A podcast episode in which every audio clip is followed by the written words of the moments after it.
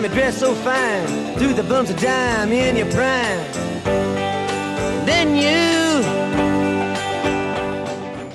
大家好，欢迎来到这一期的银杏树下，我是普洱猫。大家好，我是陈小维。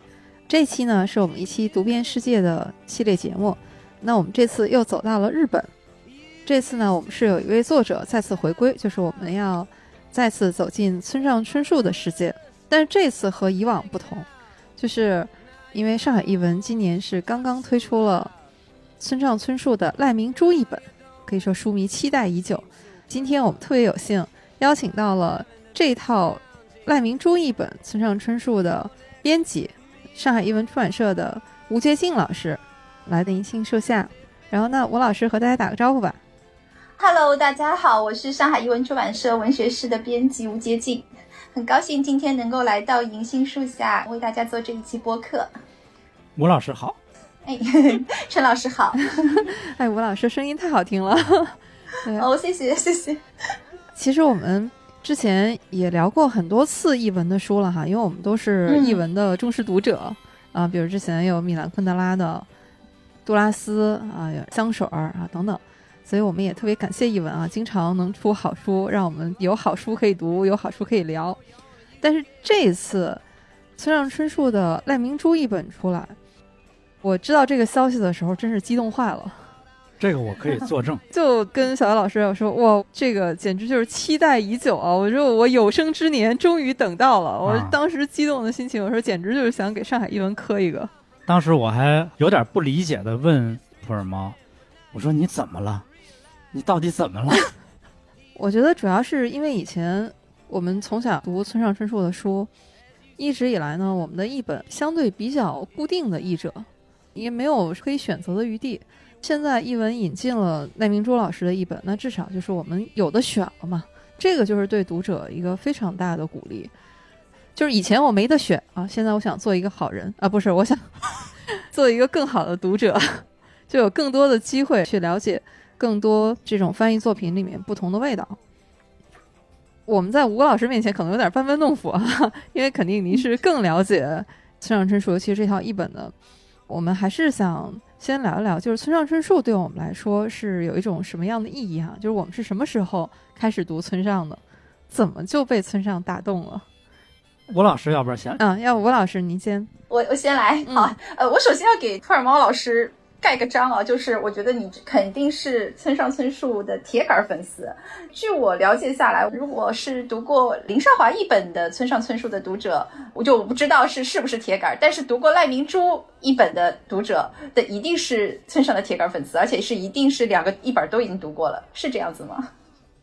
就是村上春树的译本呢，我们主要是三位译者吧，嗯最早的林少华老师，那后来有一些村上后来出的书，比如像《E.Q. 八四》啊，包括他的《我的职业是小说家》那那个是施小伟老师翻译的。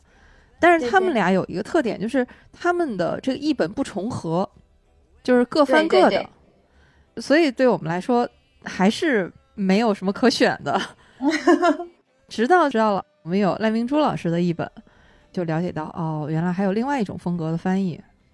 那我还是言归正传，我先来讲讲我自己是怎么认识村上春树的。其实我是大学读的日语专业，大一的时候学日语，就想选一些日本作家的作品来读，就选了村上春树，因为那个时候是两千年，他非常非常火的时候。当然那个时候不知道，其实村上春树是一个非常不日本的日本作家，那是后来才发现的。我读他的第一个作品其实是一个短篇，日语名字叫《Nemuri 眠》，睡眠的眠。嗯，那这个故事我是某一个星期天的下午读的，读完之后大受震撼，我觉得哇，写的太好了，怎么那么感人？就觉得心里有有各种各样的五味杂陈，但是又很难表达出来，我就觉得这个作家太厉害了。我们那个时候上日语课，每天早上会有精读课，精读课最前面的五到十分钟是会有一个学生上来做一个小小的 speech，我们讲其实就是英语的那个 speech，就是用你现在学过的日语去讲一讲你可能周末啊或者上周啊发生的一些事情。那天读完这个短片之后，就非常兴奋，我就在下个星期的星期一早上，正好轮到我做 speech。你知道那个时候是翻着汉日词典，那个时候刚学日语嘛，水平也不怎么样，硬翻，把这个故事的梗概硬是靠着汉日词典把它翻下来，然后在那个 speech 上面介绍给我的同学和老师们。那件事情我印象 特别深，我觉得那时候肯定是讲的一塌糊涂，但是那个心情啊，我到现在都依然记得。嗯，这就是我读村上春树的开端。哦，我觉得那一定是特别的被这部作品打动，才会有这样的勇气。我想一想那个场面，就把自己吓回去了。那个故事后来我想想，其实是一个蛮早的女性觉醒的一个故事。它讲一个三十岁的家庭主妇，先生是一位牙医，有一个小孩，生活本来过得很安稳、很幸福的，外人看来挺美满的。但是有一天，他突然开始睡不着了，失眠了十七天。然后那晚上呢，他就开始游荡，不再睡觉了嘛，人生就好像多出了三分之一的时间。他就开始翻自己少女时代读过的书，特别提到那本《安娜·卡列尼娜》，半夜开着车出去游荡啊，这种，嗯，就是回忆了自己年轻的时候的很多事情。后来我看到村上春树对于这部作品回顾的时候，他说：“我只是想写一个关于失眠的故事而已，并没有找到当时我怀疑他想表达的那些东西。”虽然我们跟吴老师啊现在没有面对面啊，现在是远程在录，但是刚才吴老师说的有好多，我就想跟他隔空击掌。就是村上是日本作家里面啊，我为数不多的喜欢的一位，因为我对日本文学可能了解确实比较浅。我喜欢村上呢，恰恰就是因为他的这个文字和整个的感觉，他不那么日本。所以这也是刚才吴老师说的，开始本来是想拿它练日语的，然后发现它的这个文字其实并不是那么强烈的日语的感觉。是的，是的。他当时出道的时候，嗯，因为一九七九年发表的那个《听风的歌》嘛，另外一个名字叫《且听风吟》，拿了群像新人奖。当时其实是很受争议的，因为有一些比较传统的文艺评论家、一些评委认为说他写的东西外国味道太重了，不是传统的日本文学，就不太能够接受。觉得好像有点将日语扭曲化了这种趋势，所以就不太喜欢他。他其实一开始嗯也不是很受到主流的日语的文学界的认可的，也是一方面的原因吧，就是他比较疏离这个整个文学界，他和文学界不是很搭界的感觉。人包括写作的时候都是常年在国外，在希腊、在夏威夷这样的地方。呃，小维老师，呃，其实跟两位比起来呢，我是一个。对村上春树了解比较少的，我读村上的书呢，其实是相当晚的，因为我看书呢，以前就是也是有点那个毛病，就是什么书畅销，什么书火，哎，我还偏就不看，就这么逆反。对，得等这阵儿过去了，我可能反而会拿起来看一下。那村上呢，其实我也是相当晚才读到的，那个时候我已经大学毕业了，我读的第一本就是《挪威的森林》。读完呢，也觉得挺好的。后来又断断续续读过他一些其他的作品，包括一些短篇，还有他早期的1973年那几部作品。反正我还是挺喜欢村上的。我当时对他的两个感觉吧，第一个是感觉他的作品呢比较年轻，有一种年轻的气质。九十年代或或者是两千零几年那个时候读书呢。呃，尤其是读一些经典的小说，常常有一种感觉，就是这个作家呢要给你讲一个道理，或者给你一个教训，起码也是提醒你说啊，你注意啊，我要开始讲故事了。村上呢，读他的书就没有这个，他的叙述是一种我有一搭没一搭的说，然后你有一搭没一搭的听，就给我一种这种感觉。他的作品里边呢，既没有那种崇高的东西，也没有反崇高的东西，就这两样东西都没有。他的人物关系呢，相对来说比较和谐，很少有暴力，也很少有激烈的冲突。作品中的那些人物呢，主要是要求自己，对别人要求很少。这个对我来说是一个很清新的东西，尤其在当时读的大量的小说里边，我觉得缺少这么一个门类，就是城市青年。这种生活的状态，因为作为城市青年来说，确实是生活中没有那么多太戏剧化的东西，那么激烈的冲突、激烈的情绪啊，那种东西是比较少的。然后读村上的书呢，就是觉得跟我们的生活离得很近。第二个感觉呢，就是他那个作品，我感觉很现代。怎么讲呢？就是因为中国从八十年代到现在这四十年吧，社会发生剧烈的动荡，包括这个人的心态和观念也发生剧烈的动荡。村上小说里边那种人物的心态和状态呢，实际上是好像对我们现在的生活有一种预言的味道，就是他早早的他就告诉你未来你的生活会什么样，就是比如说一种低欲望的生活吧，就是有点无印良品式的那种生活。你看他在《世界末日》和《冷酷意境》里边，他是买车要买小的，不容易坏，方便他购物，然后也好停车，他要买这样的东西。他这种观念呢，当时对我们来说比较超前，但是我觉得呢是符合年轻人的一些心态。比如说他作品里边的人呢，也不结婚，也不要孩子，爱撸猫啊什么这些东西，甚至呢常常是有一种轻度社恐。比如说那种人物都是有点钝感，好像很怕别人拒绝自己，不太爱说话，似乎也不追求什么生活中，即使有追求呢，也不告诉别人。就自己知道，给我感觉是英语文学的外表，日本文学的里子。村上最初给我的印象大概就是这些。所以这点上，后来我看到赖明珠老师在一次访谈里面，他也提到，他就说村上的日文呢，它是带有英语的语感和音乐的那种节奏的，所以他在翻译的时候也特别注重保持他的这种文体，就尽量保持那种英语的语感。但是呢，读赖明珠老师的译本也能感受到，就是他经常在一个句子的结尾，就这种语气里面，他是保留这种日语的感觉。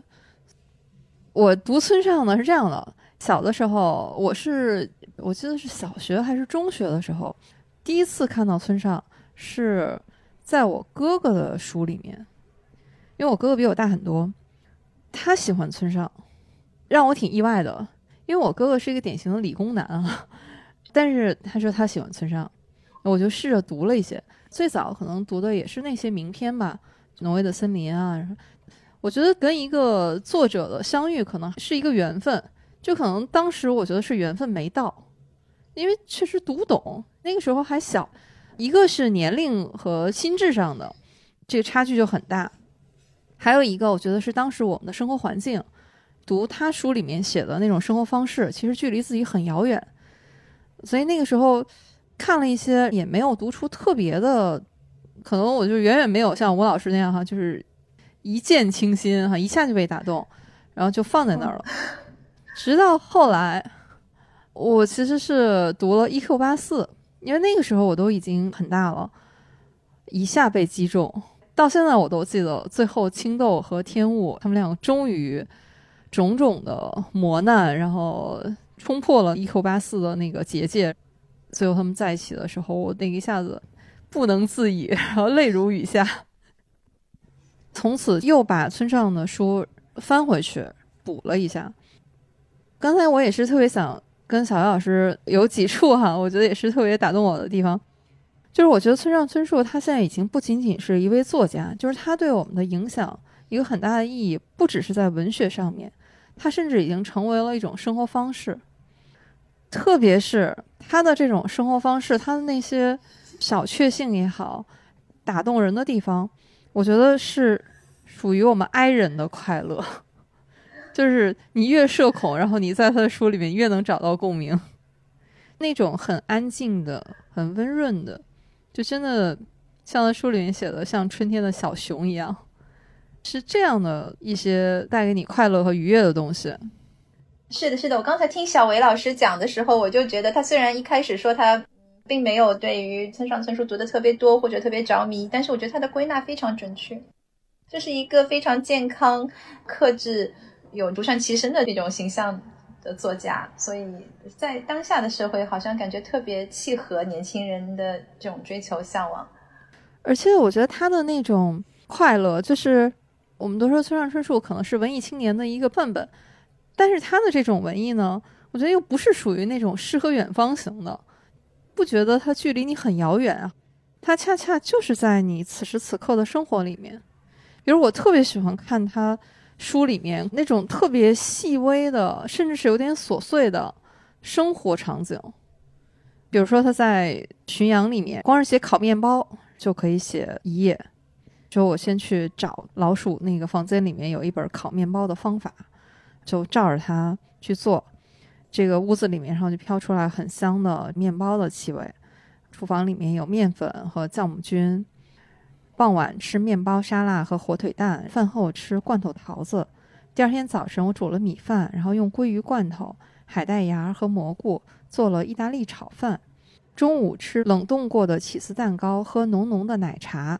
三点钟吃榛果冰淇淋，上面还要浇一点君度利口酒。傍晚我用烤箱烤带骨头的鸡，喝金宝汤。就是我特别喜欢看他写这些。又具体，但是其实又是都是很简单的东西。他这里没有什么大餐，也没有特别奇奇怪怪的食物，就这些非常日常的，就感觉到好像哎，我们就这么日常的生活，好像也是可以啊，带有一种文艺的气息，或者是带一种乐趣去对待它。还有村上让我天然的有亲近感，就是他喜欢猫。他在写小说之前，他就开了一个爵士酒吧嘛。嗯，那个酒吧的名字就叫彼得猫。对对对，名字就是来自于他以前养的一只猫。网上现在流传着他一张很年轻的照片，就是抱着一只猫。那个可能还没读大学吧？那看那个样子。那只猫就是他在读大学以前，就是他在家里面养的。嗯，他在一九七三里边不是说侄子消失后。说他的笑容还残留着，像《爱丽丝漫游奇境》里的柴郡猫。对对对，那那句话我印象很深。他的作品里面，经常人的名字都是很模糊的，有的甚至是没有名字，都是一些代号或者是特征。反倒是他书里面，像猫啊什么的都有名字，比如他书里面那个猫叫沙丁鱼。这次赖明珠一本。这一次是又出了五本书。对，吴老师，您是不是能给我们介绍一下？就是这次是赖明珠一本是第一集出的，这五本都是哪些书？我们是按照年代顺序来出的，就是他最早出的那五本书：《听风的歌》、一九七三年的《弹珠玩具》、《巡洋冒险记》、嗯，《世界末日与冷酷意境》，然后是《挪威的森林》这五本。尤其是前三本《听风的歌》，呃，一九七三年的《弹珠游戏》和《巡洋冒险记》这三本呢，它本身应该算是一个系列，就是我和我的叫老鼠的朋友的故事。这个系列有很多种叫法，好像有什么青春三部曲啊，各种，我不知道青春三部曲是怎么来的哈。当然也非常符合了，因为毕竟是他三十来岁的时候最年轻的时候写的三部曲。但我去年看到他的一个访谈里面，他自己把这个三部称为叫“我与老鼠三部曲”，这是他自己本人钦定过的说法。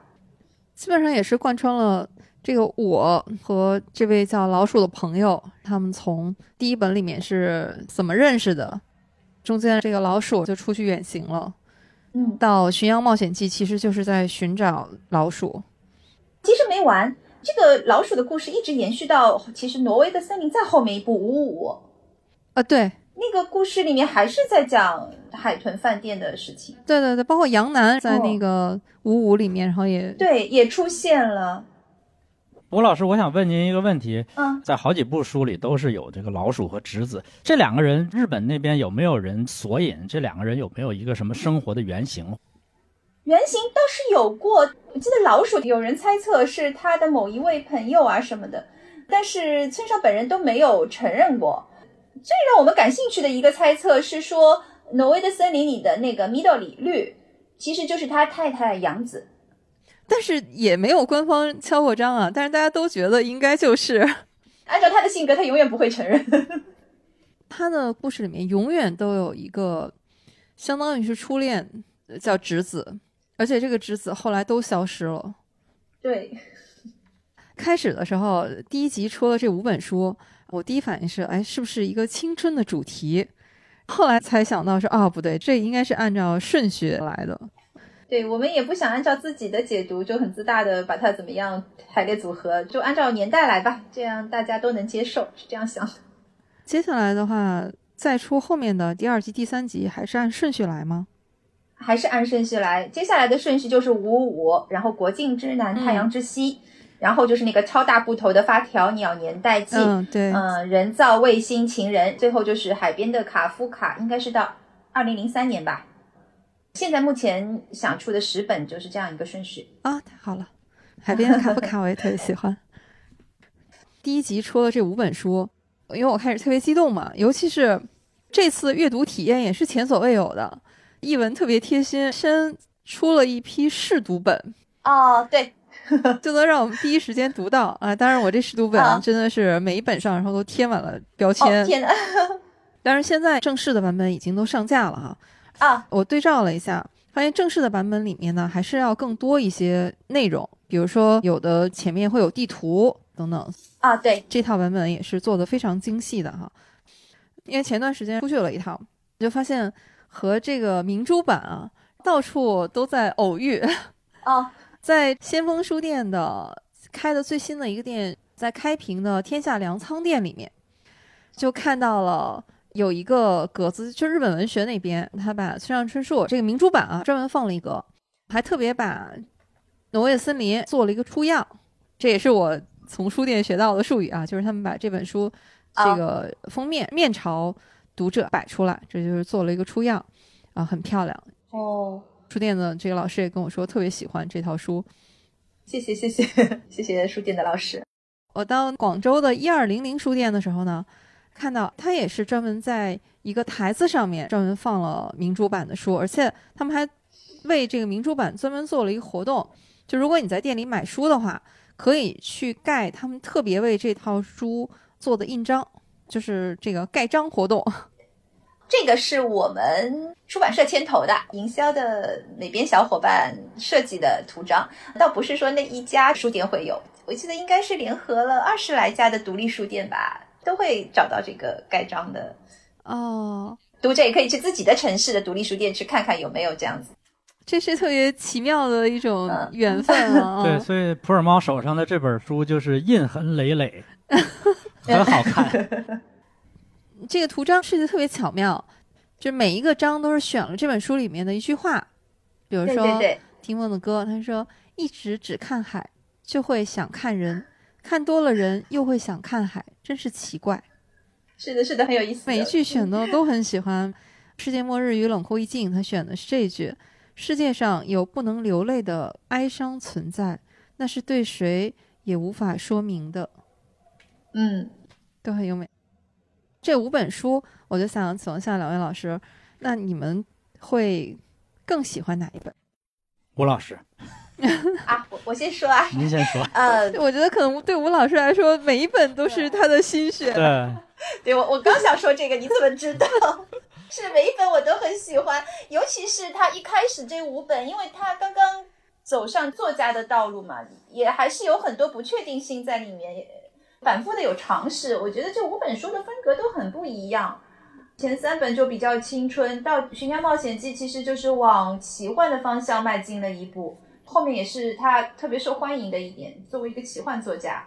然后《世界末日与冷酷意境》又是一个双线叙事，后面很多作品当中也出现了。我觉得他在这种结构的叙事上就特别厉害。一开始是双线各管各的，然后到最后两股神凝结在一起，这种方式我们也都特别喜欢。嗯，然后就是他最有名的《挪威的森林》，所谓的百分之一百的现实主义作品，也是他其实整个创作生涯当中前所未有的，之前没有尝试过，后面也再没有重复过的一个名篇。我还都是很喜欢的。你要说我最喜欢的，我最喜欢的其实是一九七三年的弹珠玩具。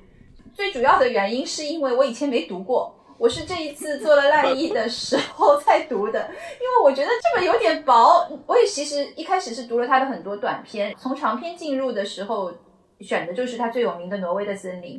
当时就觉得是可能那么早的作品，又是一个薄薄的小册子。听风的歌是处女作嘛，一般性会想了解一下一个作家一开始是怎么写作的，然后到后面想还是一个薄薄的小册子，就不要读了吧。但是我这一次五本书全部读完了，我发现啊，我喜欢这本书，喜欢的不得了。它让我好像又回到了可能十几年前去读那个，我有有一段时间我特别热衷于美国的像《迷惘的一代》这一批作家，就是上世纪三四十年代、四五十年代写作的那些，像菲茨杰拉德啊、钱德勒啊这些人。然后我觉得读这个《一九七三》，感觉就好像好像漫长的告别。后来我自己也加了点私货，在那个编辑推荐里面说，这个故事是一场和青春的漫长的告别。这个故事我觉得哎特别动人，特别是后面他就是跑到那个被废弃的一个养鸡场的冷冻仓库啊，去和他那一台太空船弹珠玩具做告别的时候那一段。太空船问他你冷吗？他说好冷哦，我找你找的好苦哦，好多事情都变了哦。你以前的那个游乐场后来变成了通宵营业的甜甜圈店，那里的咖啡好难喝哦，就特别特别感人，看看得我真的浑身起鸡皮疙瘩。哎，那段特别梦幻，那些弹珠游戏一个一个亮起来，对，突然一个开关一开的时候，突然全部亮起来了，然后他和其中一台开始对话。你刚才说到菲茨杰拉德，我当时在看这一幕的时候，就觉得好像了不起的盖茨比他家里的豪门盛宴的那种辉煌的场面。嗯，对对对，拟人的表现做得非常好，你觉得每一台机器都是活的。我是看那个巡洋那本书里边，就是后来他们去巡洋那一段，当时我觉得这完全就是钱德勒的味道嘛。这个你感觉太准了，因为之前在做村上作品的小展览的一个企划，春节的时候有出去玩，去鸟屋书店的话可能会看到，我们做了一个小小的专柜，里面有。村上喜欢的作家里面就有钱德勒，钱德勒那本《漫长的告别》，村上春树当时对他的评价就是说，我就想写一个像《漫长的告别》这样的书，然后写了《巡洋冒险记》，他就是照着那个味道去写的。哦，真的真的，你太准了，就是这样，他就是想写那样的作品。我们今天聊村上啊，这种默契，因为之前我们完全没有对过要聊什么，嗯，但是我也是。在我自己的稿子里写，我说《巡洋冒险记》整个故事就很像钱德勒，而且他整个这个《巡洋冒险记》就是一场漫长的告别。是这样，是这样。王老师，您说到说觉得弹珠游戏像漫长告别的时候，然后我耳朵就竖起来了。我说，哎，我说我觉得是巡洋更像。对，其实可能他那时候没有意识的在模仿钱德勒，然后到第三部的时候，他就觉得要正正经经的向他的偶像致一下敬，所以按照钱德勒的套路写了巡洋。结果反应非常好。据说《巡洋冒险记》这本书哦，在国外你很少能够在二手书摊上见到，因为这个书一出来就会被人买走。这本书在那边特别受欢迎。就是有一段读下来，哎呦，就是真的是那种鸡皮疙瘩都要起来了。他写了一段，他说在读《福尔摩斯探集》，然后他说这个故事是以我的朋友华生的想法，虽然被限定在狭小的范围内，却具有极为执拗的地方这样的句子开始的。相当漂亮的开场白，这个开场白它是福尔摩斯里面有一篇啊，叫《皮肤变白的军人》。而福尔摩斯里面故事很多，我觉得这个开场白漂亮不漂亮，可能大家各有各的看法。但是他选了这一篇，这一篇在福尔摩斯众多的故事里面是非常特别的一篇。特别在哪儿呢？它是极少数的几篇是福尔摩斯自己记录的故事。福尔摩斯经典的模式都是华生在做记录嘛。回到这个故事里面，这个我他和老鼠分别了多年，他现在是独自踏上寻找朋友的一个旅程。所以我当时我就觉得，这个村上他太懂福尔摩斯，太懂推理了。小黑老师呢？你比较喜欢哪一本？我呢都还挺喜欢的，都还不错。但是要说最喜欢的，可能是。听风的歌，我喜欢的更多一点，为什么呢？其实我也说不太清楚。我觉得可能听风的歌的那种氛围感很强。村上他在书里边阐述他的写作的理念，他有一句话，虽然是在小说里说的啊，但是呢，我觉得有一定的代表性，起码说明他在早期的写作品的时候的一种想法吧。他说：“我的作品呢，不是小说，也不是文学。”更不是艺术，只是沿着笔记本正中画一条线，然后记下一些自己的碎片化的一些笔记。这条线一边是写我得到的东西，另一边是写我失去的东西。那么就是这种记笔记的这种状态呢，我觉得在听风的歌里边是最强烈的。到了后来，因为他已经受到了一定的欢迎，受到了一定的关注，他那种试探性的东西就少了。他变成一个非常有意识的，以一个小说家的这种状态来写一本书，正正经经的把它当做一个小说来创作。这样的话呢，他一开始的那种非常随意的那种笔记式的那种呓语啊，反而少了。我是觉得听风的歌是非常有诗意的。人在碎片化的精神状态，就是是非界限就是比较模糊。人的状态是一种有幻觉、非理性的那种状态下写出来的这种东西呢，是特别有诗意的。上海话说是昏了头了，是吧？东北话说是五迷三道。我觉得听风的歌有一种这种东西在里边，我特别喜欢。听风的歌，他就开始创造了一种文体。说实话，听风的歌对我来说有一点难读的是，我每次读完它，可能过半个月之后我就忘记他讲什么了。可能我对它里面印象更深的是他。故事里的那个故事，火星的景啊，这些，或者那个 DJ，一开始看起来很疯疯癫癫，但最后让你发现非常感人的那位 DJ 说的那些话，可能这些碎片化的东西我记得比较牢。对于他整个故事情节到底是什么，他到底想讲什么，往往我看了半个月我就忘记了。但是他那个气氛、那个氤氲的感觉，就永远是一直在围绕着，说不明的一种东西。我觉得这是文学的一种魅力。那种状态呢，其实就是很王家卫。嗯，就像王家卫的电影要传达的那种状态，其实那个故事本身并不是最重要的，它主要是传达一种氛围。王家卫的电影就好像让你在电影院里做了一场梦一样，听风的歌呢，也像你在书本上做了一场梦。对对对，是这种感觉。记得听风的歌快结尾的时候，他就说：“那个左手只有四根手指的女孩子，再也没有见过。”他写的是说。在人的洪水和时间之流中，不留一点痕迹的消失了。他说：“我再回去的时候，总是会去曾经和他一起走过的同一条路走一走，坐在仓库的石阶上，一个人看海。想哭的时候，眼泪总是流不出来，就是这样。确实是王家卫电影的那种氛围感。他有的地方真的特别王家卫。举个例子啊。”他那书里有这么一段啊，我觉得用王家卫式的旁白来朗读的话，就特别切合。他说：“过去曾经有过这样的时代，任何人都想活得酷。高中毕业那时候，我决心把心里所想的事情只说出一半，理由已经忘了，但是这种想法我实行了好几年。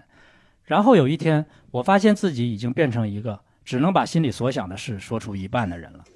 我不知道这跟酷有什么关系。”可是，如果一年到头经常都必须除霜的旧冰箱也算得上酷的话，那我也可以了。我觉得这段旁白如果配上东邪西毒的音乐，对，就是那个电影里面的那个感觉。对，然后后面加上王家卫这段，我曾经听人说过，当你不可以再拥有的时候，你唯一可以做的就是让自己不要忘记。这不是一个人写的吗？那你说电冰箱的时候，我就想起那个。菠萝罐头啊，重庆森林，对，哎，凤梨罐头。这次这五本书我也是顺着读的，按时间顺序读的。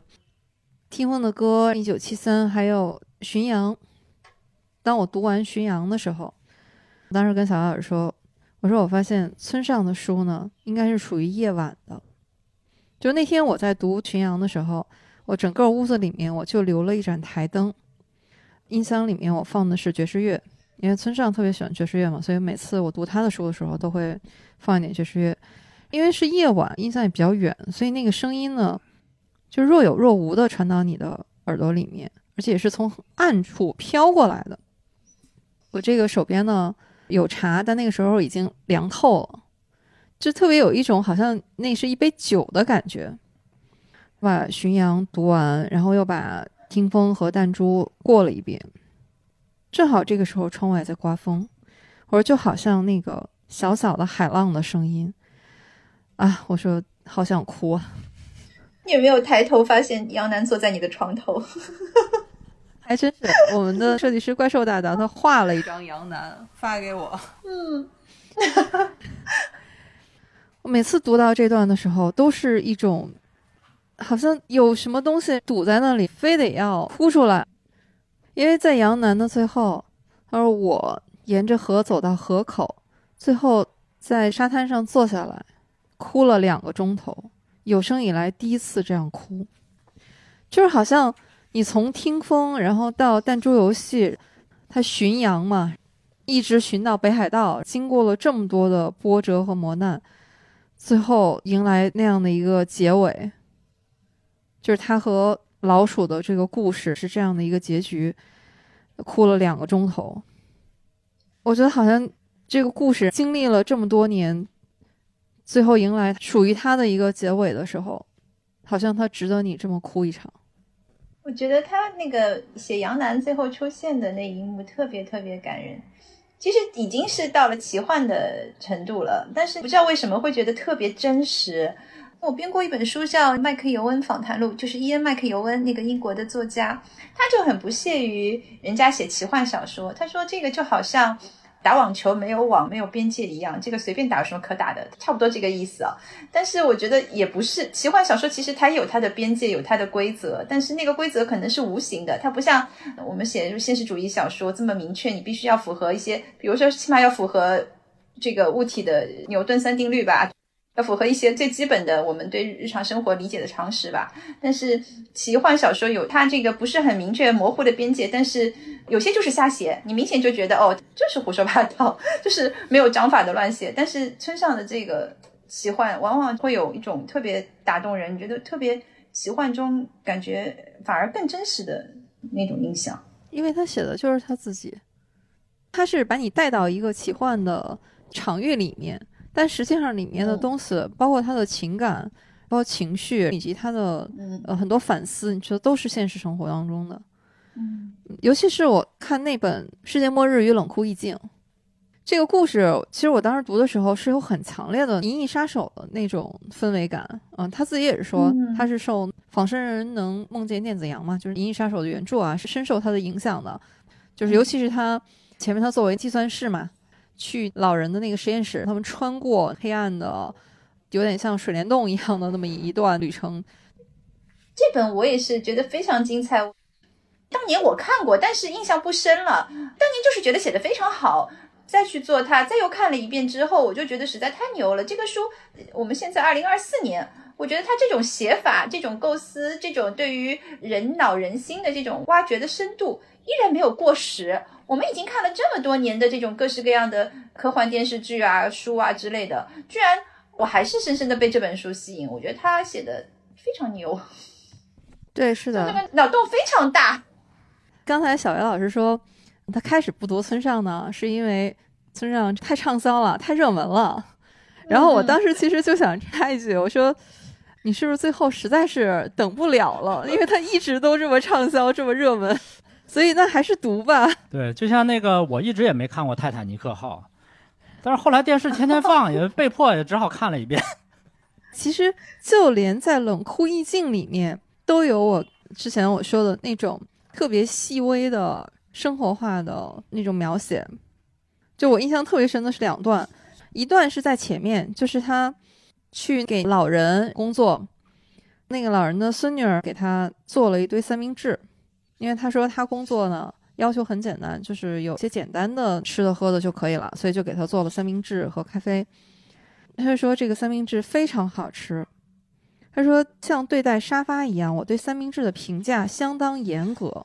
然后我们说三明治不是非常普通的东西吗？沙发也是非常普通的家具。他说不，面包新鲜有弹性，是用清洁而锐利的刀子切的，芥末也是上等的，生菜十分结实鲜脆。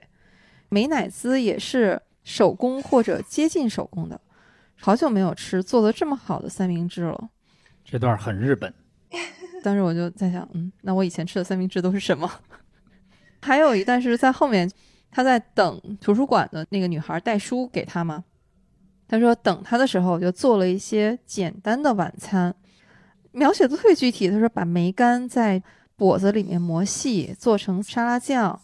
炸了一些沙丁鱼、油豆腐皮儿和山药，煮了芹菜牛肉。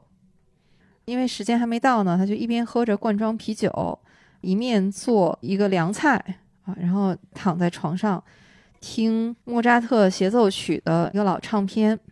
他说：“我觉得莫扎特的音乐还是听旧的录音比较能触动心弦。不过，当然这可能是偏见。”然后等那个女孩来了以后，又详细的写了这个女孩吃她做的东西这场景，这些东西吧，如果自己去餐厅点餐，或者是哪怕叫外卖，我都不觉得它有什么特别过人之处。但是在他书里面，我就觉得很好吃，觉得这样的生活就是特别值得珍惜的。是他好像描写什么吃的东西或者吃的过程都津津有味的。我当时读《自杀骑士团长》的时候，读到一半，后来实在受不了，就去买那个单一麦芽威士忌嘛。他就很厉害，我觉得他如果上小红书的话，一定是带货王。哎呀，这都是两年前了，这么算下来，就是我们专门聊过一期《挪威的森林》，银杏树下专门做过这么一期节目。我当时我还说到，就是里面这个玲子和渡边两人吃火锅那一段，你就觉得这么简单的生活，但是你就觉得非常美好。所以每次读村上的书，都觉得这个世界还是很美好的，有很多这种很微小的快乐可以去体验，可以沉浸在其中去享受。他享受的就是生活当中最平凡的东西。就你前面说，他并不是在诗和远方。我想到就是去年我看过他一个访谈，人家就问他说：“你这个人老喜欢世界各地跑嘛？有的时候经常在国外一住就住好久。前几年因为新冠疫情的关系。”不能出国了，那对你的生活有什么变化吗？他说没有任何变化，除了不能打壁球了，其他没有任何变化。群羊里面，老鼠写信给他，就是老鼠第二封信，说他住的那个地方特别安静，他每天就是读书，有好多的书，那书十年都读不完，听收音机，听 FM 的那种音乐广播，或者是听唱片（括号唱片也是许许多多的）。我当时在想，哎，这样的生活也太让人羡慕了吧！海边的卡夫卡也是，那男孩子被他送到森林里小屋的之后，然后他就是在每天在边读书，读不完的书，真的好羡慕，好想被扔到那样的地方。对，像那个世界末日里面，就这个我，他说我也没有什么更多的追求，我就工作嘛，我就做，我就希望攒下一点积蓄，三十五岁以后就退休，就去学学大提琴，过一些很简单的这种生活。小艾老师之前也说过。买车也买小的，就是一切都是那种简单够用就好。但是呢，能让我自己一个人就能很快乐的一个精神世界。所以我觉得这个是村上给我们构造的一个又微小但又很精妙的，就你自己就可以达成的这样的一种精神世界。没错，嗯。还有哪本书？两位老师，你还没说呢啊？还想听你？你还没说你最喜欢哪本呢？哎呀，其实我也是村上的书，因为对我来说，我基本上也都很喜欢哈。除了最近出的那个《刺杀骑士团长》，嗯，我觉得村上有一些些变了，有一些些陌生的东西进来了，说不出来。但是我觉得他早期的这些作品哈，我都是非常喜欢的。所以这五本我首先都是喜欢，但是我可以给他们相对来说排个序，在我心目当中还是。老鼠的故事三部曲是排在前面的，这三本我都特别喜欢，每一本都可以读不止一遍。这三本里面，如果再排个序的话，我的顺序是《听风的歌》、《巡洋》，然后是《弹珠》。我觉得我这个完全属于个人偏好了哈，因为《巡洋》里面呢，让我看到了很多推理侦探小说的影子，所以我还是比较偏爱的，把它放在中间。那咱们俩又一致了。不好意思，对，不好意思，吴老师，很好很好。接下来的话很难评，因为《挪威的森林》不用说了，这是村上他的破圈之作哈，然后绝对是爆款。可能是因为太熟悉了，这次读这五本的时候，反而我觉得是这个冷酷一静，然后带给我的惊喜更多一些。所以我就以这一次的阅读体验，就是通读这五本赖明珠一本来说，那我会把《世界末日》再往前排一点。《挪威森林》反正我们也专门读过、专门聊过哈，所以我这次可能就嗯把它往后放一放吧。我觉得读村上是这样的，很多朋友可能是只读过《挪威森林》，或者说你一听到村上这位作家，马上想到的就是《挪威森林》。但是我想说，《挪威森林》如果只读它的话是不够的。村上比我们想象的还是要丰富的多，所以我特别希望这几本相对《挪威森林》来说相对冷门一点的，但是其实如果是喜欢村上的朋友来说，这些都是老朋友哈。能更多一些被读到的机会吧。我在这里边也老老实实的承认，因为我这次重读了这五本书，《世界末日》那本呢，老实说我没太看明白，老老实实承认。这次重读那个《挪威森林》呢，第一章呢，我有一个感觉，就是觉得有点啰嗦。是从一个作者的角度，这是我现在的那个感受啊。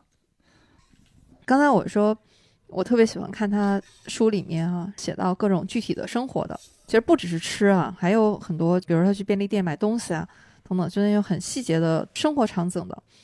还有就是为什么我说村上是哀人友好型的作家，就是你在他书里面感受到的都是社恐的快乐，一个人的快乐。比如我特别喜欢看他书里面写到各种音乐，而且音乐和他的书是密不可分的。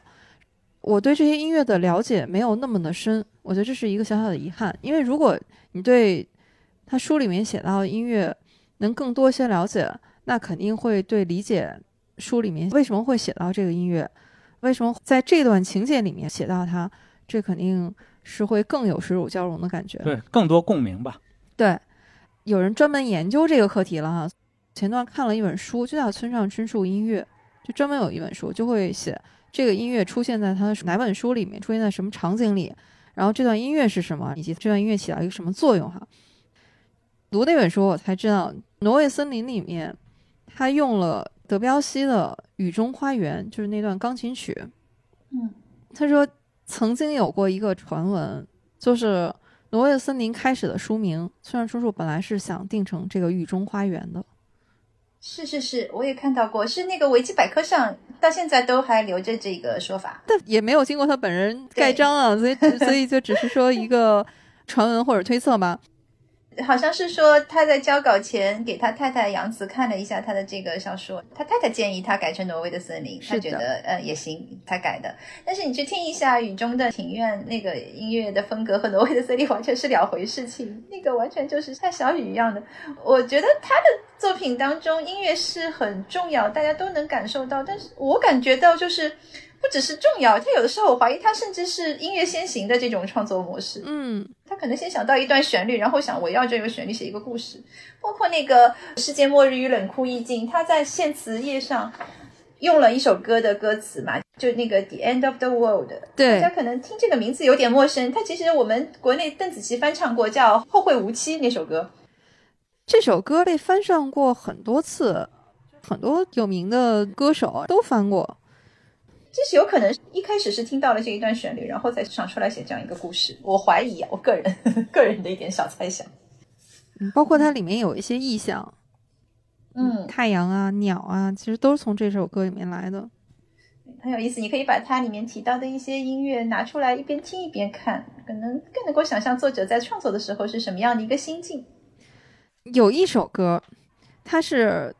有点贯穿了，就是前面咱们说的这几本里面啊，都会提到，就是在《听风的歌》里面就出现了那个加州女孩儿啊，就是那个海滩男孩唱的《加州女孩儿》这首歌。对对对，这首歌说在村上的书里面，基本上就是一个死亡信号。哦，有这样的解读，嗯，对，所以说就很巧合，就是。当这首歌出现的时候，其实这首歌，你想它的歌词上非常阳光啊，加州本来就是非常阳光的，包括这首歌词也是很热烈的一首歌，青春阳光的一首歌。但是，只要它出来的时候，就会有一些人离去。这个倒没注意，下次可以注意一下。在听闻的歌里面是有的，在五五挪威的森林都出现了。他用这些音乐，我觉得是。暗藏了村上很多的小心思在里面的，嗯，对的。我刚买了两本书，还在路上啊，就是村上自己私藏的唱片，然后他做成了两本书，我也特别想读一读。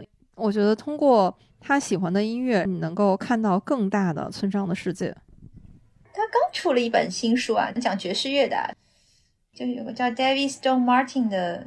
爵士乐的世界这样一本书，今年好像刚出。嗯，他一直也是在做音乐方面的这些素材的积累。哎，也不知道他的终极目标啊能不能达成。他不是说 他的终极理想还是开爵士酒吧啊，然后而且还有就是村上的书，为什么我们说他非常的文艺啊，文艺的气息？因为他的书你甚至可以当成这个书影音的一份清单啊，他每本书里面基本上你都可以列出歌单、片单、呃书单。嗯 他在里面有很多这种，他会写到他读书的一些思考，比如说在《挪威森林》里面，他重点写了他和菲斯加德，其实他都是借书里面人物的口啊。而菲斯加德是最伟大的作家。刚刚我们说《巡洋》里面带着福尔摩斯，但是其实写到了好多好多，什么静静的顿河，然后读了三遍。听风的歌里面，他甚至是杜撰了一个作家。又是有他的访谈录，有他的作品集，然后还有他的后记等等。还有墓志呢。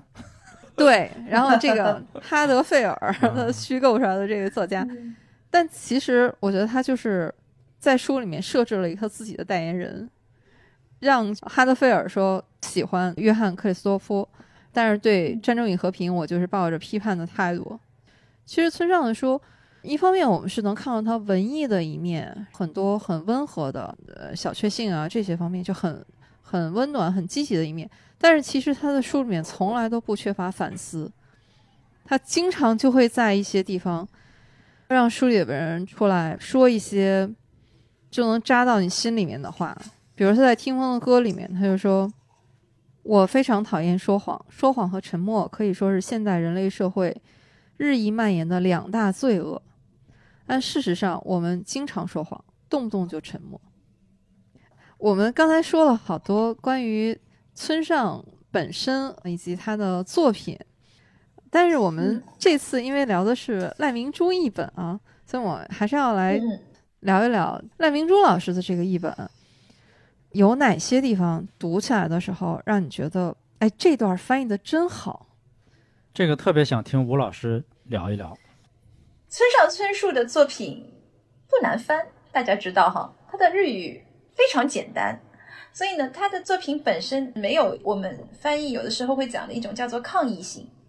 所谓抗议性，就是有些作家他喜欢用他的这个语言所特有的一些双关语，或者自己造一些意象的东西出来，或者用非常非常长、非常绕的句子，然后中文是没有办法承接的，只有把它切碎了来翻译。这种情况，这种情况在诗歌当中尤其明显。那那些呃诗性比较强的一些作家写出来的东西，会遇到很强的抗议性，翻译起来非常困难。他可能写的像呓语一样，像做梦说的梦话一样，但是你不可能也照抄，就是把它完全的搬成中文很难。但是村上的文字呢就没有这方面的问题，村上的文字非常简洁，有的时候有人。稍微懂一点日语，问我两个译本哪个好，我通常的建议是你不如直接去读原文。我现在学日语还来得及吗？来得及，绝对来得及，真的。你要说你学日语，然后去读个三岛由纪夫，可能要学很久很久才有几个能力。但是读村上春树，我觉得你可能努力一点，一两年吧，你就可以读村上春树。他的句子又短，用词又简洁。然后当中的句子之间的逻辑关系也没有什么特别绕的，让人不能理解的。所以我觉得对于翻译来说，你要说把它翻对，不是很难的事情。你要说哪里翻的特别好，就刚我说抗议性特别强的句子，如果你能把它翻的特别妥帖，那真的翻的非常好，会让我有种妙不可言的感觉。但是村上很少给译者这样的机会，他的作品我觉得好与坏的关键在于。就是你不能看一句话或者一段话，你要看整个一个段落、一个章节，甚至整个一本书，它的语言上的这种流动性，就是那个感觉、那个气质、那个氛围，对不对？嗯，而不是说某一句句子对应的翻译句子考试一样的翻的好不好，不是这个标准，我觉得。明白。所以你要说赖艺有没有什么特别好的段落，我挑不出来，但是我觉得赖艺整体的气质。和村上的原文是很切合的，然后赖艺有个特点就是喜欢用语气词，村上的这个也是，因为日本人嘛，ne 啊、yo 啊、哇这种词很多，赖艺基本上都保留了，特别是在前期的那几部作品，到挪威的森林，村上那时候也比较年轻嘛，笔下的人物也就二三十岁的样子，那这些语气词保留下来之后，你会觉得特别活泼。像米道里绿这个角色，他的这个语言，我觉得赖明珠就翻译的非常好。哦，对，就是他的那个译本里有好多什么这个嘛，什么哟哎哦呀 这哟种哦啊，这种很多。对，这个他自己说过，他是特别保留的。对，村上的因为句子非常短，它短到有的时候对我来说还挺难处理的，因为和中文的语言习惯不太符合。随便举个例子，如果他说一个主人公他进到屋里，打开灯，走进厨房，倒了一杯咖啡，回到沙发上坐下，就这几句话。我们通常如果中文的话，可能就是一句话，但是他会给你他走进屋里，句号，打开灯，句号，嗯，并且走到厨房，句号，倒了一杯咖啡。坐下，句号，就全是句号。那有的时候，因为我们这边的出版是有一个出版规范的要求摆在那里的，不管是标点符号也好，用词也好，可能没有那么随意，所以有的时候要好好的想一想，是不是要怎么样处理，既能够保留它原文的这个语言的节奏，同时又不至于在中文里看起来特别别扭。这个是在处理它翻译的时候，有的时候会需要花一点心思的地方。哎，那我觉得古龙一定是跟他学的。不，他这种写法就非常卡佛，是吧？但是你看哦，你不是说村上他就是这样一个，就是好像说不了长句子的人。你看他的平时的访谈啊什么，他说话都很正常，都是该怎么说怎么说，不像句子里这么短。就是有意为之。对，这是他可能一种文体的体现。包括赖明珠也是，读者当然有各种偏好啦，有人喜欢林毅多一点，有人喜欢赖毅多一点。那喜欢林毅多一点的读者可能就会认为，哦，赖明珠的这个他是不是文笔不行？他的句子怎么译得这么简单？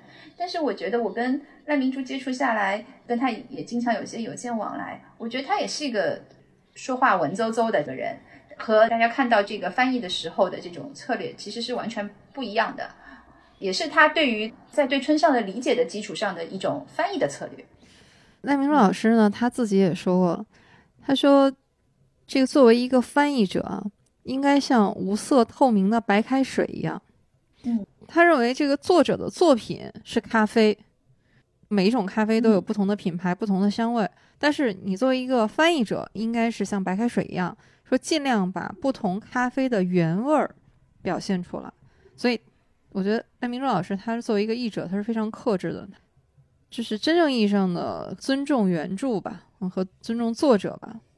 对你说了一个很重要的词，就是克制。我觉得翻译村上很重要的一点是克制，就是不要自己，我就觉得，哎，你是不是这样写太朴素了？我给你加一点好看的东西进去，就千万不要这样。嗯，就说到这个，我想起来以前丰子恺翻译《源氏物语》，周作人对丰子恺译文的那个评价。他说：“丰子恺文只是很漂亮，滥用成语，不顾原文空气相合与否。说丰子恺对平安朝文学的空气似全无了解。反正这个翻译可能也是仁者见仁，智者见智吧，是吧？对对。但我读过丰子恺的这个《源氏物语》，我觉得很喜欢。嗯，我也没有看过原文，但是确实能读下去。是我们的《源氏物语》启蒙。对。”为什么我说这一次我读《世界末日与冷酷意境》，然后带给我的惊喜比较多呢？可能在以前读的时候，还是读故事的成分更多哈，就是想知道，哎，他到底在写一个什么样的故事？但这次是会细细的去读里面，包括译文的这些文字，有很多地方我觉得都是文字本身，或者是这种意境本身带给我的美感。比如说，我现在随便翻译一个我贴的标签的这个书页哈，他说：“也许我应该对自己的人生感到后悔吧。”句号，那也是公平的形式之一。句号，但我对什么都无法后悔。又是句号，就是很短的，这个符合刚才对吴老师说的，都很短。就算一切都像风一样吹过，把我留在后面，那也是我所希望的事。于是我只留下浮在脑里的。一颗白色尘粒，还有一句是这个书的设定啊，就是在世界末日这趴里面，就是我和我的影子是被分离了，影子就一直希望和我能再合二为一，就变成一个真正的人嘛，两个人一起逃离这个世界末日。当他们终于到了那个出口的时候，这时候在下雪，还有一句说，然后影子笔直的仰望天空，闭上眼睛，简直像以承受恩惠之语一般的表情承受着雪。读到这段的时候，就是因为它前面这个已经是到书最后，可能就是倒数第五六页的样子哈，就马上就要读完了。前面他们经历了这么多影子奄奄一息，差点就活不下来了。两个人策划了呃很多哈，然后终于到了这个可以逃出去的出口。所以我到世界末日读完的时候，最后一段我都忍不住，我当时我真是拿手机就是一个字一个字的敲了一遍。他说，在下个不停的雪中，可以看见一只白色的鸟正朝着南方飞去。鸟越过墙，被包围在雪中的南边天空吸了进去，只留下我踏着雪咯吱咯吱的声音。这个结局我也是超喜欢，这是我看到的第三部结尾写的是白茫茫一片真干净的文学作品。这样的作品通常都非常伟大。为什么我说喜欢赖明珠老师的译本？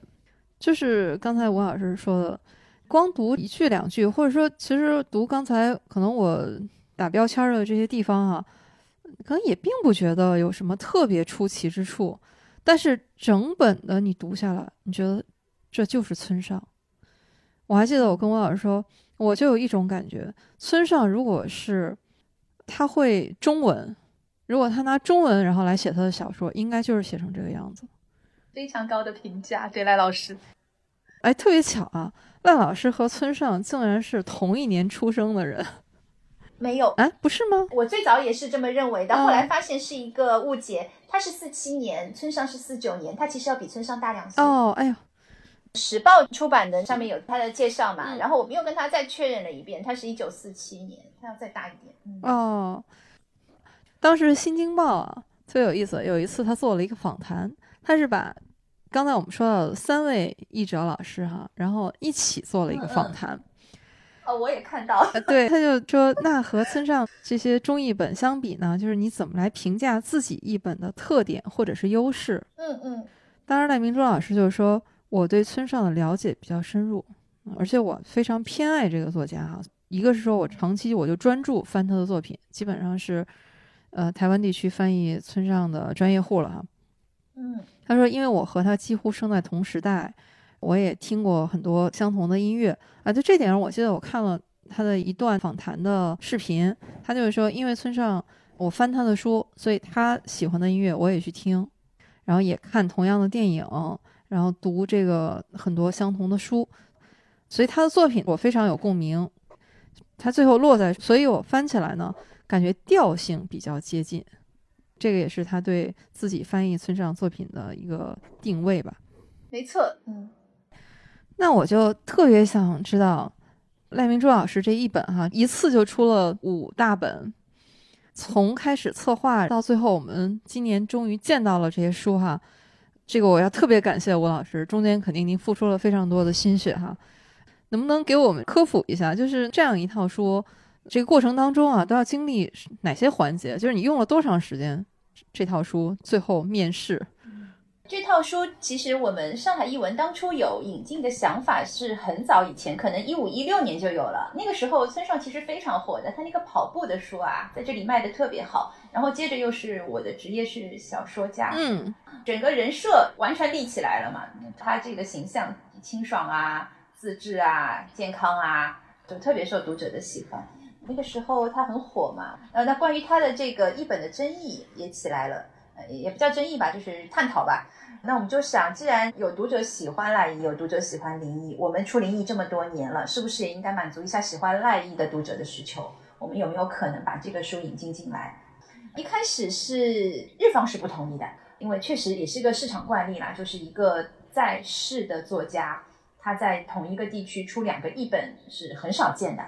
村上春树他自己当时翻译那个麦田里的守望者的时候，其实在他之前是有一位老译者的版本的，所以他当时也是各种纠结，给自己找了各种理由，最后当然是出了，因为他名名气在那儿嘛，出版社也希望能够达成这件事情，但是是非常少见的，而且他就这一本，我们呢这一下子想出十本，日方一开始是非常有顾虑的，一五年、一六年开始跟日方提，就一一直提，一直提，提了大概有五六年，每一次都给我们的答复就是这个事情很重要，要再讨论。一直到二一年的时候，其实我也不知道为什么，当然对方也不会跟我们明说，突然就说这个事情可以往下继续推进了。一方面可能是被我们的诚意的打动了吧，另外一方面也是我自己经常经常歪歪的 一个想法，就是他之前一九年的时候出了那个刺杀骑士团长，那个里面不是又再一次出现了所谓理念的那个小人儿。觉得那个书是其实再一次跟我们强调了说，人要突破理念，不要被一些固守的想法所限制了。村上当然也是这么多年过来，想法慢慢的也是在变化吧。呃，我们其实是二一年得到了日方的允许，然后赶紧转手去找台湾那边。我们觉得台湾那边应该没有什么大问题，他们又不需要做出什么力，只需要授权一个译本，然后就有版税赚嘛，挺好的事情。但是后来没想到，一开始也碰壁了。对方出版社不是很愿意授权，是我这边找了赖明珠本人，跟他讲了，我们这边有相当多的读者，非常期待能够读到他的作品。但是毕竟购买台版书不是特别方便，而且书价也比较高。嗯，看看赖老师是不是有可能成全我们这边读者的愿望。给了他之后，他很爽快就答应了。通过他去跟。他那边的时报出版社交涉之后，才顺利的完成了这件事情。那是二一年底、二二年初签约的吧？然后我们就很快进入了这个编校的阶段，花了一年多的时间，现在跟读者见面了。我刚才听到前面的那个漫长的一个沟通啊，遭受的那个时间，是觉得又感动，可能也是一个漫长的等待吧。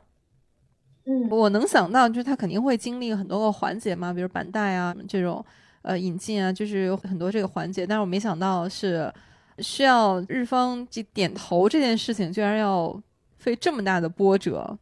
对对。另一方面，觉得特别庆幸，终于最后还是开窍了。然后，这套书出来的时候，我跟朋友们都说过。真的想让所有我喜欢的朋友都知道这个好消息，就是奈一版的村上春树要来了。由衷的说，上海译文功德无量，让我们读者有机会可以去选择了呀。以前你没得选的，你现在可以选了呀。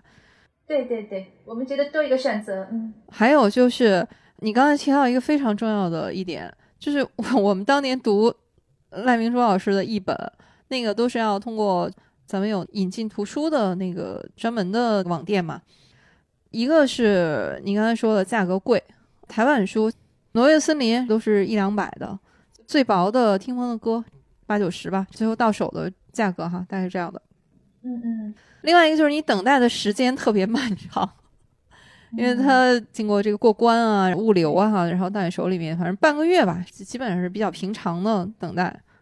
而且会不会觉得竖排的繁体字虽然能读，但是还是没有我们现在读横排简体字来的痛快？毕竟还是隔着一层。对，那一定的呀，肯定横排更习惯嘛。是的，就是就是你说的能读，嗯，但是你肯定你的阅读习惯嘛，嗯，所以这套书真的特别惊喜，就终于等到了。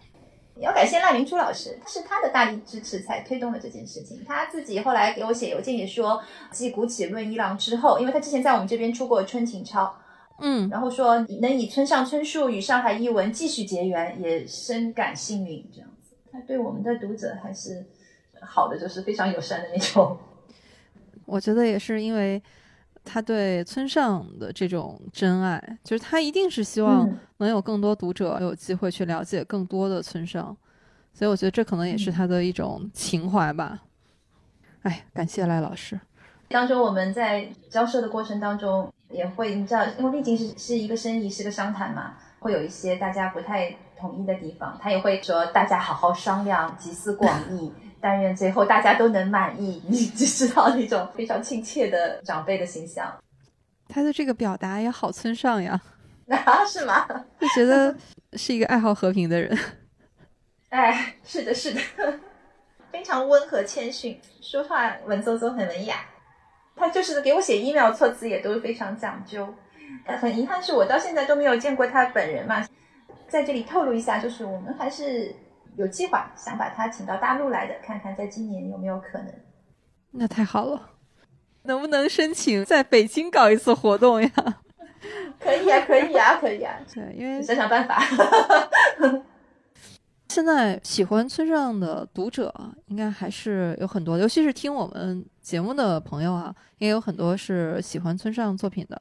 那现在有了一个另外一种去走进村上世界的机会，所以呢，还是值得去读一读哈赖明珠老师的这个译本。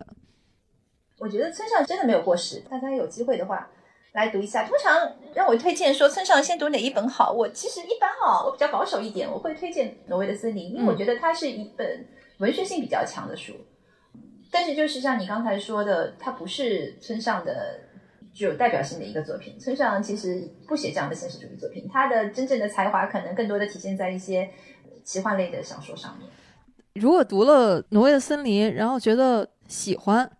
那没问题，你就乘胜追击，然后赶紧去读他其他作品，因为《挪威的森林》容易给人一种疼痛青春这样的一种感觉。但是村上他并不是专门写这一类的，他还是有很多的涉猎，尤其是到一 Q 八四是他一个非常重要的标志。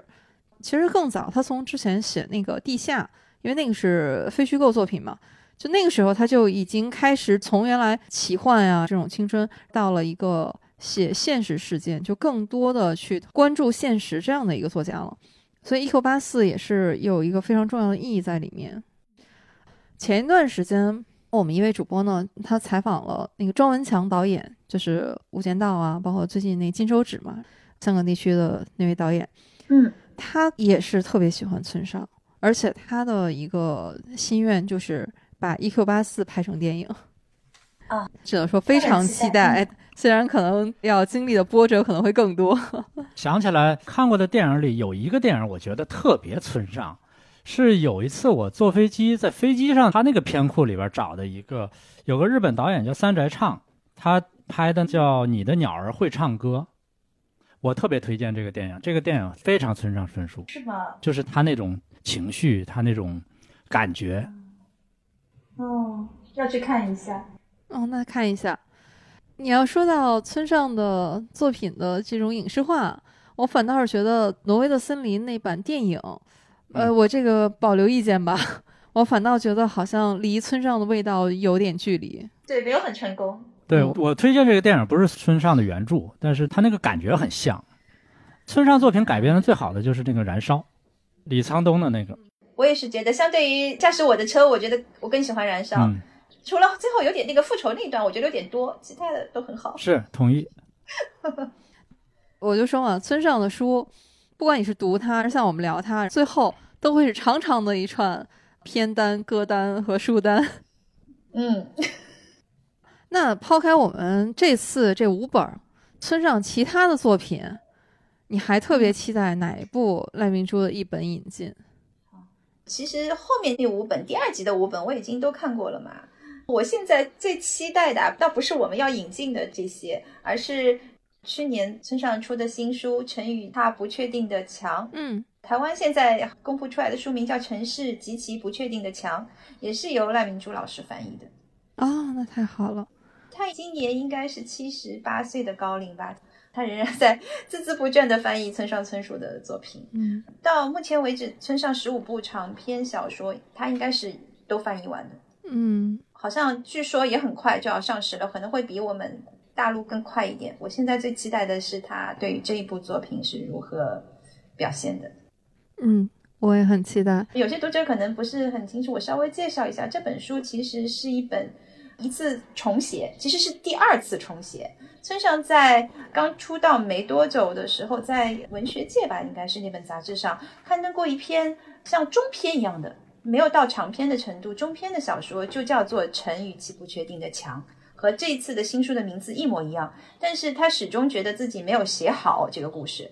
然后呢，他第一次改写这个故事呢，就是我们刚才一直在聊的那本《世界末日与冷酷意境里的世界末日》这一条线。就是我跑到一个城里，然后那个城非常奇怪，我在那边的图书馆进做一个读梦的工作，然后和我的影子分离，就是这样一个故事。他这是第一次改写，然后他好像还是意犹未尽。去年的时候，他又出了一部长篇，在那个基础上又加了一条新的线索，也是我刚才说他非常擅长的那种双重叙事，最后合二为一的那种写作方式。一条线就是这个陈读梦影子那条线，嗯另外一条线呢，他又加出来了，所以去年又出了这样一本新的书。我不知道，我们当然猜测村上因为也七十五岁了，不知道会不会是他最后一个长篇，但愿不是啊，因为年纪摆在那里嘛，所以大家都对这本书也是非常期待的。嗯，吴老师是这样的，我对这部嗯新作呢，我心情非常复杂。就村上所有的作品，我肯定都是非常期待的哈，肯定我是希望第一时间读到它。但是呢，我们也知道它的版权现在落在了某一家，我不知道后面它的封面设计会变成一个什么样子啊，我只能祝福吧。村上其他作品，其实长篇的话，因为我是更喜欢村上的长篇的，所以我肯定都是期待的。当然，我特别偏爱的，刚才也说了，什么像《海边的卡夫卡》啊、《伊口巴斯》啊这些，嗯但是其实我对村上的那些短篇，包括他的散文，其实我也是很期待的。所以后面嗯嗯，如果有可能或者有机会的话，也希望能有更多的赖明珠老师的一本能够让大家读到吧。明白明白，我们努力哦。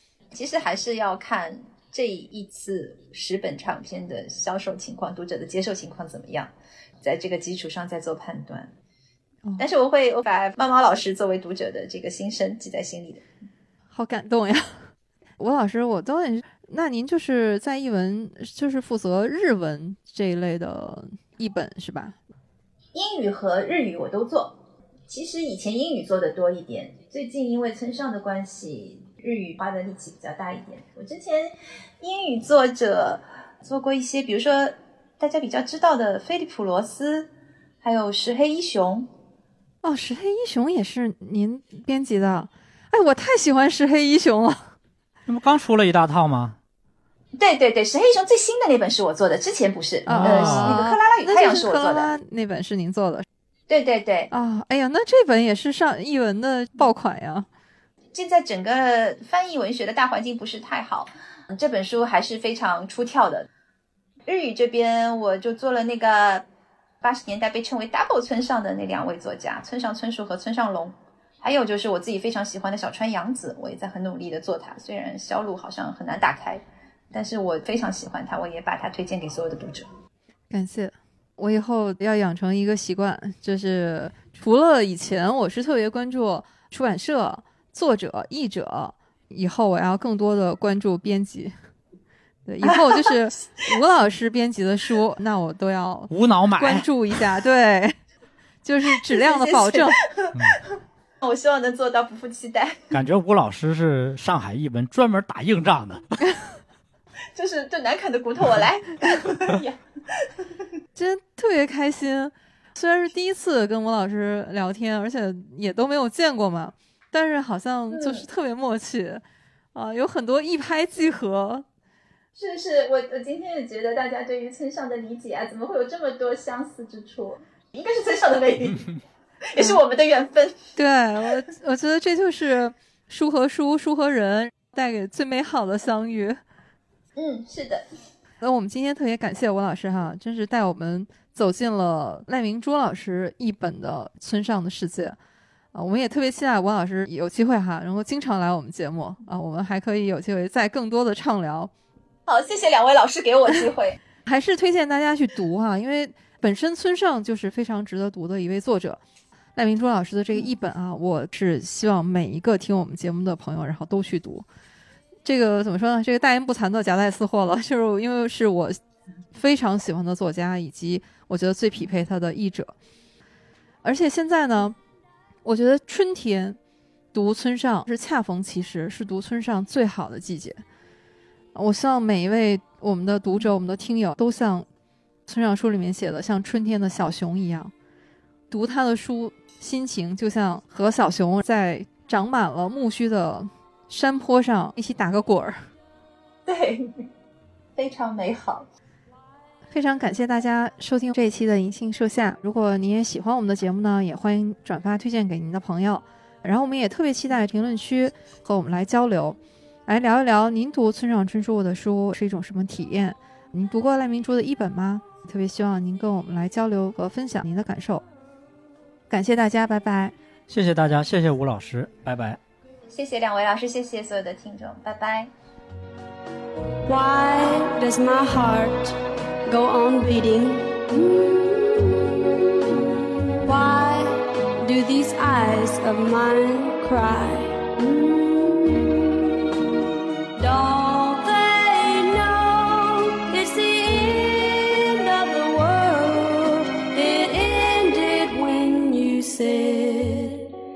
good.